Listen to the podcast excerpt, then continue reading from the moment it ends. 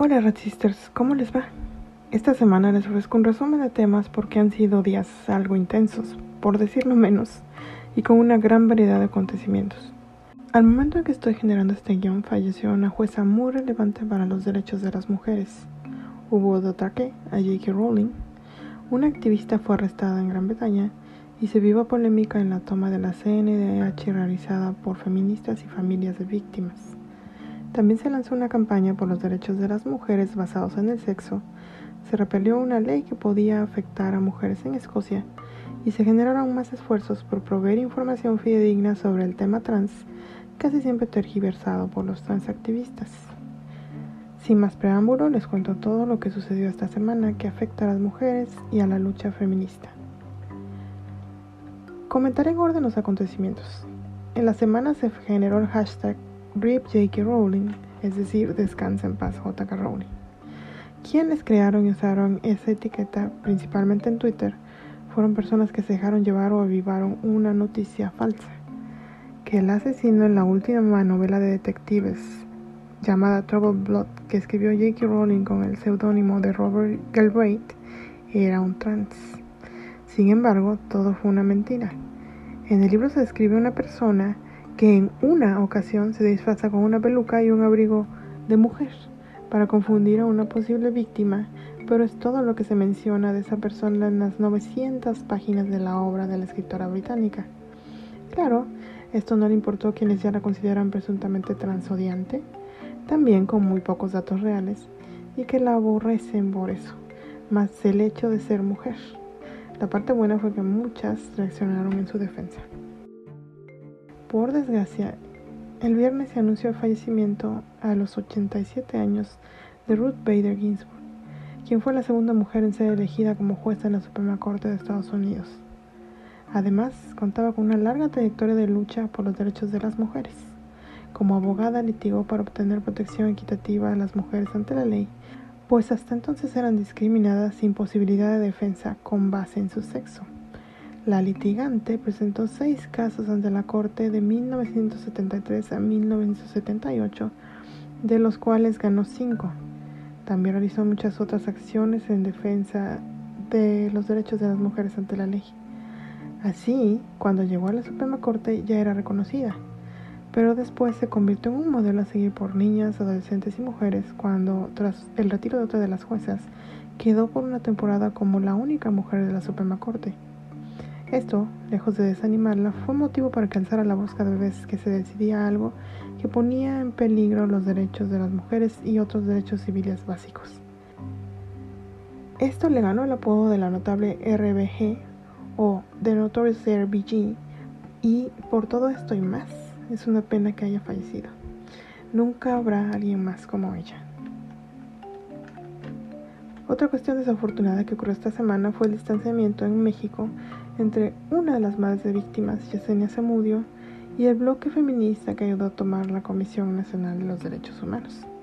Como se pudo ver en al menos dos videos que corrieron en redes sociales publicados por Zamudio y después borrados por ella misma, la activista insultó a varias feministas durante un evento público para después, en diversos posts en Facebook, expresar su molestia afirmando que esta inició porque presuntamente las feministas en el lugar querían correr a todos los hombres, pero en el recinto tomado había familias, es decir, madres y padres pidiendo justicia.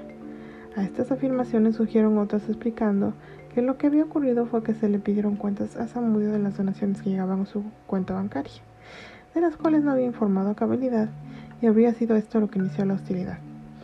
También surgieron otras versiones, como que al recinto no solamente entraron los padres víctimas, sino otros hombres, con lo cual no estaban de acuerdo varios feministas, entre las cuales habría víctimas de violencia machista. Después de esto, Samudio decidió salir del lugar llevándose con ella a las familias que estaban de acuerdo con sus afirmaciones. Sin embargo, no se sabe en qué terminará este tema, pues la activista negoció por su lado con el gobierno federal, además de mencionar nombres del bloque feminista, algunas de las cuales hasta ese momento habían conservado su identidad en anonimato ante el temor de represalias. Ya el bloque feminista también está negociando con el gobierno federal y no se sabe con precisión qué ocurrirá en este tema. En otras cuestiones, en Gran Bretaña, en la localidad de Leeds, fue arrestada Kaylee J. King, mejor conocida como Pussy Parker. Esto debido a que Pussy y su grupo habían llamado con antelación a la policía en Leeds para comentarles que harían un acto político y asegurarse que no violaban ningún reglamento o ley. Según lo que investigaron, al ser un grupo político podía realizar un evento con menos de 30 personas siempre y cuando mantuvieran distanciamiento social, además de contar con gel antibacterial y cubrebocas. Pero no sucedió así. La policía llegó al evento sin que siquiera hubiera comenzado. La activista y otras mujeres trataron de explicar que no serían más de 30 personas, que eran un grupo político y contaban con protección, todo en vano. La policía decidió que no eran realmente lo que decían y que debían dispersarse. En protesta, Pussy Parker decidió que no se dispersarían, lo cual causó que la policía tratara de imponer las multas, pero no darle sus datos. Esto ocasionó el arresto del activista. Es terrible que la policía crea que los derechos de las mujeres no son una causa política y decida de facto censurar a las activistas y arrestarlas como ocurrió en este caso. Pero también hubo situaciones positivas. La campaña por los derechos humanos de las mujeres, el Women's Rights Campaign, lanzó su capítulo en Estados Unidos. Este grupo de mujeres dedicadas a proteger los derechos humanos de todas las hembras humanas se opone a que sea reemplazada la categoría de sexo por la identidad de género. La organización sigue reuniendo firmas para su declaración de los derechos de las mujeres. En Estados Unidos las cosas se han complicado porque, por supuesto, como diría Magdalene Burns, es la tierra donde se generó toda la confusión sobre qué es género y qué no es una identidad. Además, el Equality Act o la Ley de Igualdad aprobada por los demócratas el año pasado ahora protege la discriminación con base en el sexo, la orientación sexual y la identidad de género, lo cual entra en conflicto con la protección de los derechos de las mujeres.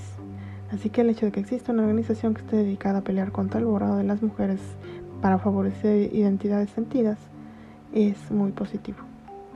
Y hablando de identidades sentidas, otra buena noticia llegó de Escocia. Al parecer, repelerán la idea que querían hacer ley de que cualquiera puede autoidentificarse con el género que guste. Con lo cual se abrió un resquicio legal para que todo aquel hombre que de la noche a la mañana sintiera que es una mujer se declarara así. Y eso bastará para que pudieran entrar en los espacios específicos donde niñas, adolescentes y mujeres están especialmente vulnerables. Escocia decidió seguir con su política actual. Quienes quieran transicionar deberán pasar dos años con el sexo al cual quieren hacerlo, así como tener evaluación de dos médicos que certifiquen que efectivamente es el camino que se recomienda para esa persona, mayor de edad por supuesto. Además, el costo será cubierto por la seguridad social y en todos los casos bajará. Finalmente, me enteré que se lanzó un documental muy bueno que explica con todo detalle toda esta guerra entre los transactivistas y quienes nos oponemos a que tomen todo lo que quieran, incluyendo nuestros derechos. Está en YouTube en el canal llamado The State Media o El Medio del Estado, con el nombre Gender Ideology Full Version. El documental fue creado por gente de Gran Bretaña preocupada por estos temas. Está en inglés, pero tiene subtítulos automáticos que pueden buscar bajo la tuerquita que aparece en este video. Definitivamente si quieres saber todos los detalles de esta batalla y cómo se han ido queriendo negar lo que alguna vez fueron verdades evidentes, como que el sexo existe y es una categoría real, necesaria y no modificable, les recomiendo mucho que lo vean. Y bueno, eso fue todo Red Sisters. Esta semana salió a este episodio un poco retrasado y acelerado por cuestiones de trabajo y tecnológicas, pero espero que aunque tarde les agrade porque está hecho con toda la intención de informar sobre el feminismo desde la visión radical. Como siempre, les deseo la mejor y más feminista semana.